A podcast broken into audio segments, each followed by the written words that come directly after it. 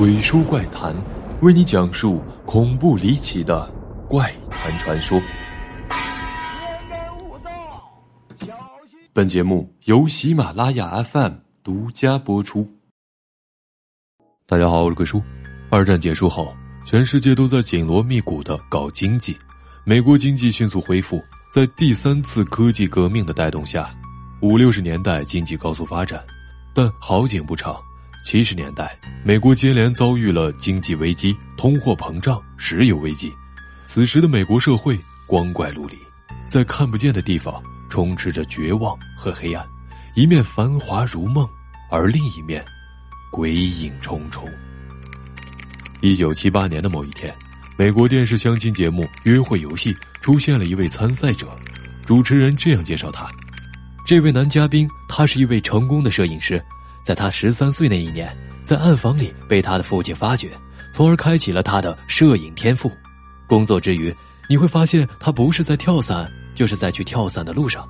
哦，对了，他还喜欢骑摩托车。但就是这样一个表面上彬彬有礼、风趣幽默、人畜无害的单身帅哥，竟然是一个连环杀人犯。从一九七一年到一九七八年，他奸杀了上百名女性。这样一个连环杀人魔，却能顺利的离开监狱，并且在《洛杉矶时报》谋得一个排版员的差事。当时的电视台相亲节目《约会游戏》并没有对他做背景调查，被他成功的伪装，顺利的在电视节目中寻找作案目标。他就是美国连环杀人狂罗德尼。一九四三年，罗德尼出生于德克萨斯州圣安东尼奥，在他八岁的时候。举家搬迁回到了墨西哥，然而好景不长，三年后，他的父亲就抛妻弃子，远走他乡。一九五五年，母亲带着罗德尼和家人们迁到了洛杉矶。一九六一年，十七岁的罗德尼加入了美军，在部队做一些简单的文职工作。一九六四年，罗德尼被军队的精神科医师诊断为反社会人格障碍，被迫退役。此后。罗德尼开始了在加州大学洛杉矶分校美术学院学习的生涯，然而罪恶的种子已经在悄无声息中生根发芽。一九六八年，罗德尼被人目击到，他将八岁的女孩塔莉诱骗到他在好莱坞的公寓中。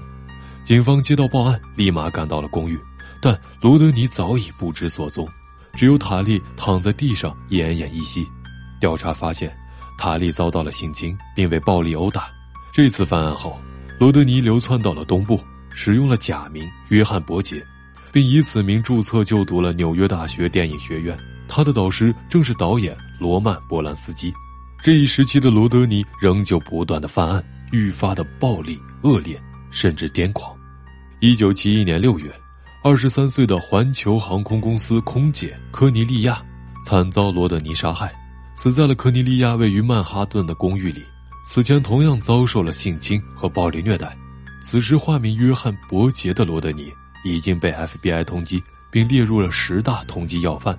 新罕布什尔州儿童艺术营的两名儿童，在邮局看到了通缉罗德尼的海报，怎么看怎么眼熟，于是通知了艺术营的营长，后者慌忙报警，罗德尼就这样被逮捕，并押送回加州接受审判。但在审判之际，一九六八年案件中遭受侵害的小女孩塔莉已经离开了这个伤心之地，全家去往了墨西哥。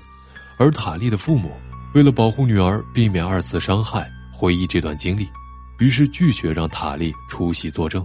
审判中，由于缺少有力的证人出席指控，罗德尼最终只是被判罚了殴打的罪名。而在监禁还未满三年的时候，一九七四年。罗德尼凭借当时不确定量刑为由获得假释，罪恶将知道什么是痛苦。罗德尼并没有因为重获新生而痛改前非，犯罪的萌芽依旧在他的体内蠢蠢欲动。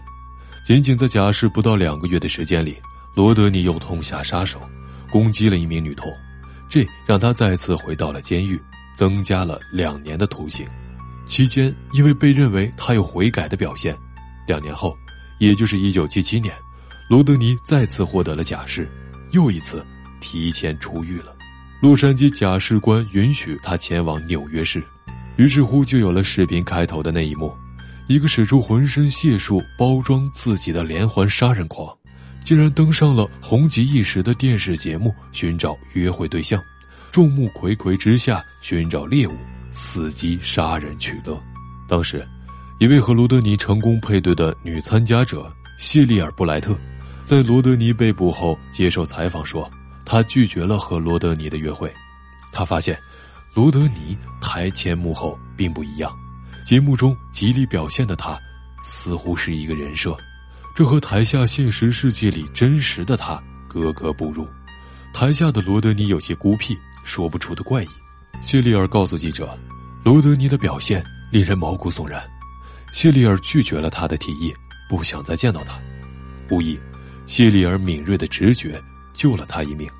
约会节目之后，罗德尼在《洛杉矶时报》担任打字员。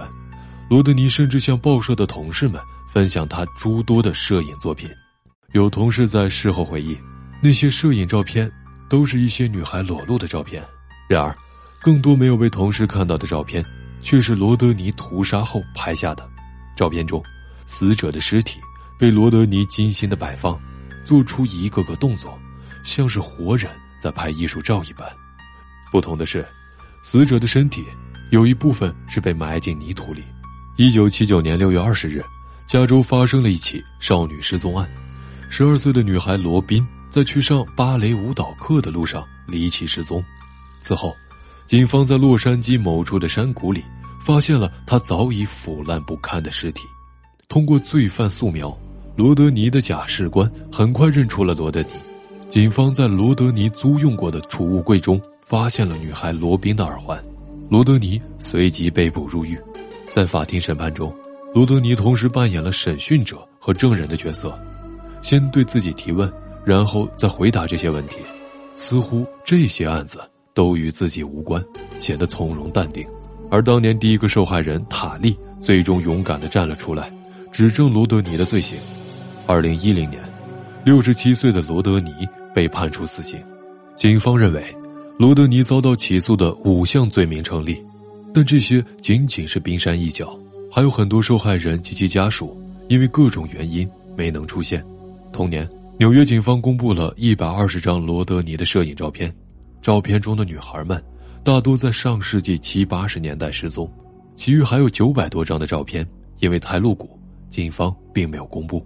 此后，连环杀人狂罗德尼被关在了加州的监狱，他还在不断的为延缓死期绞尽脑汁。没有人可以准确的说出，这个外表看似毫无力气的男人，究竟残杀了多少无辜女性。有网友认为，法律对于这些罪犯太过宽容，这可能是他们敢钻漏洞，利用漏洞逃避死刑和监狱，一而再再而三的为非作歹的缘由。但同样，程序正义也让那些可能被诬告的人得以平反。二零二一年七月二十四日。七十七岁的罗德尼在监狱中自然死亡，人性的幽暗，永无止境。本期结束，我是鬼叔，点赞、收藏和留言都是对我最大的支持。下期不见不散。